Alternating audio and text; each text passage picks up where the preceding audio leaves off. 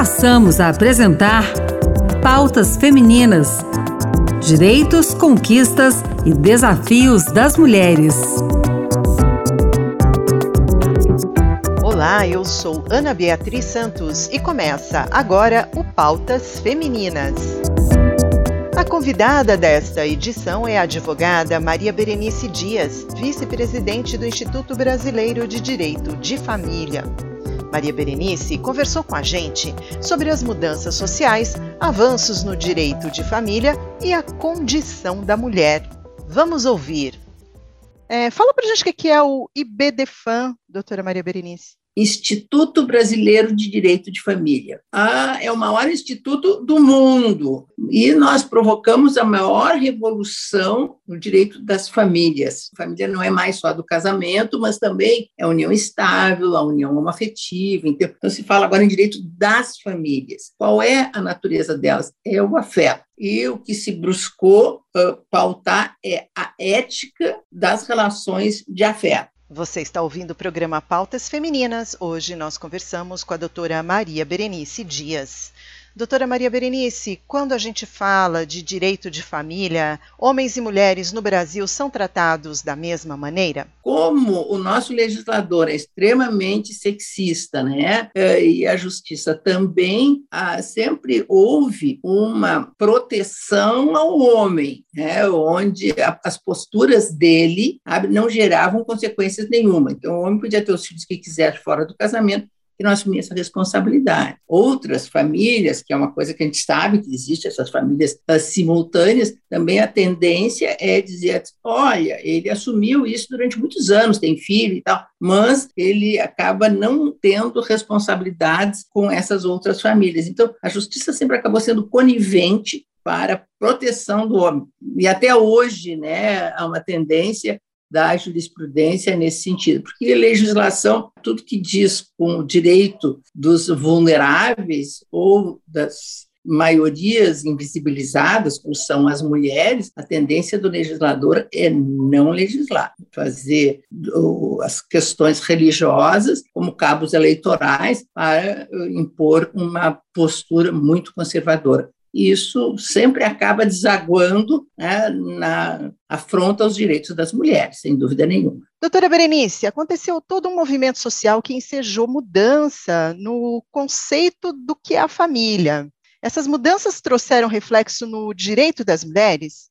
Sem dúvida nenhuma, né?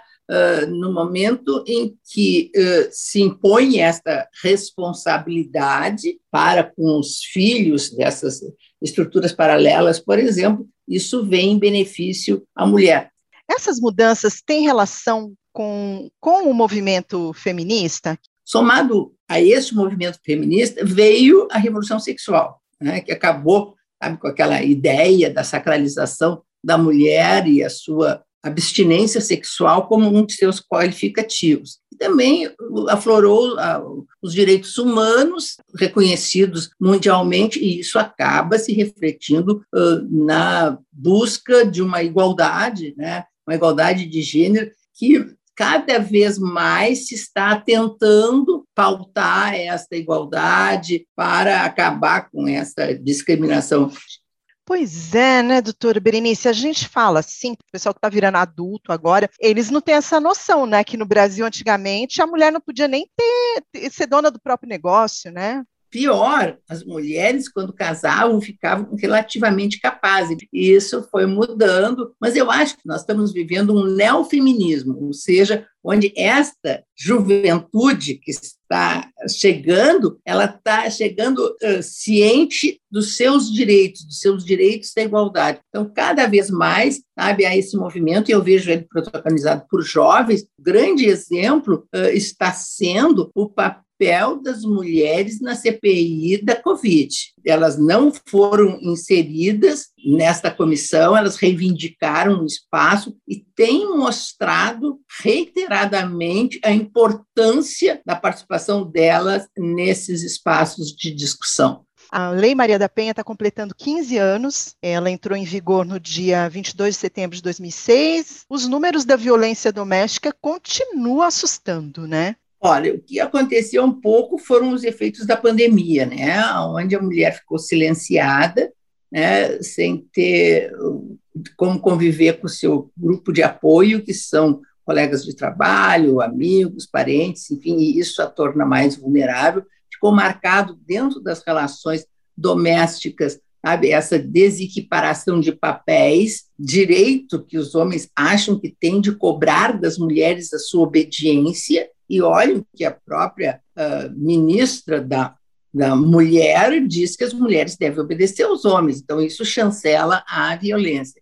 Mas assim, ó, os números que parece que só crescem, o que está crescendo é a consciência das mulheres de que tem que denunciar. Está havendo todo um trabalho uh, levado a efeito pelo movimento da, das mulheres de ter espaços de apoio para essa mulher denunciar quando consegue romper o ciclo da violência, ela chega muito fragilizada, então ela precisa ter o apoio de estruturas que lhe deem esta segurança que ela não tem dentro de sua casa.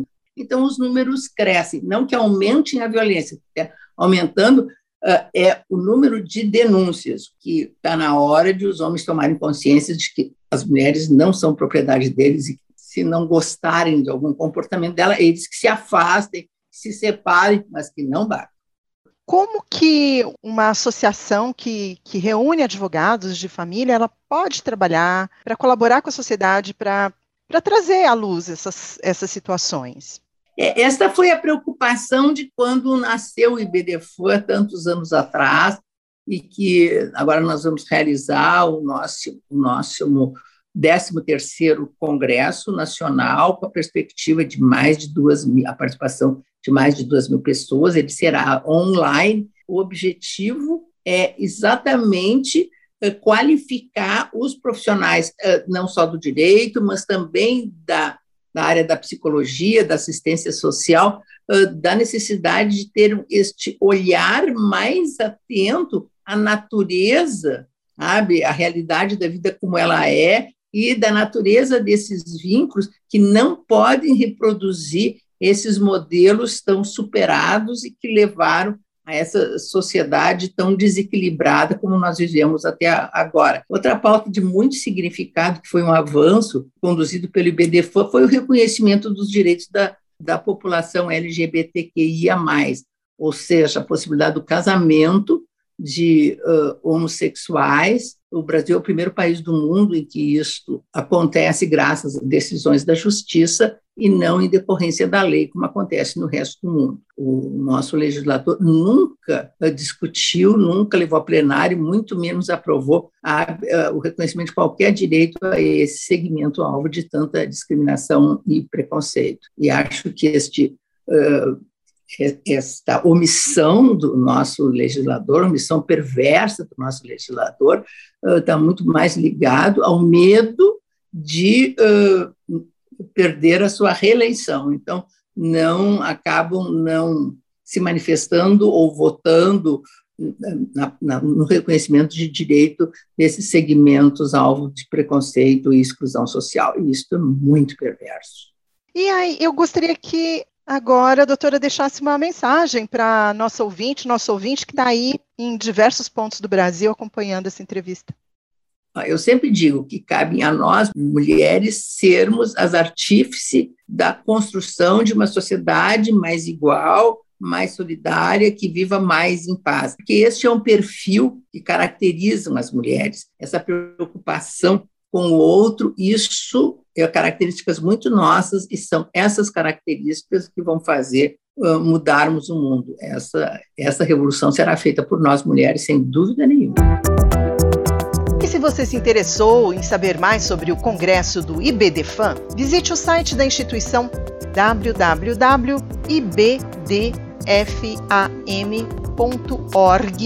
www.ibdfam.org.br. O Pautas Femininas termina aqui. O programa de hoje teve produção e apresentação de Ana Beatriz Santos e trabalhos técnicos de Josevaldo Souza. Obrigada pela sintonia e até mais.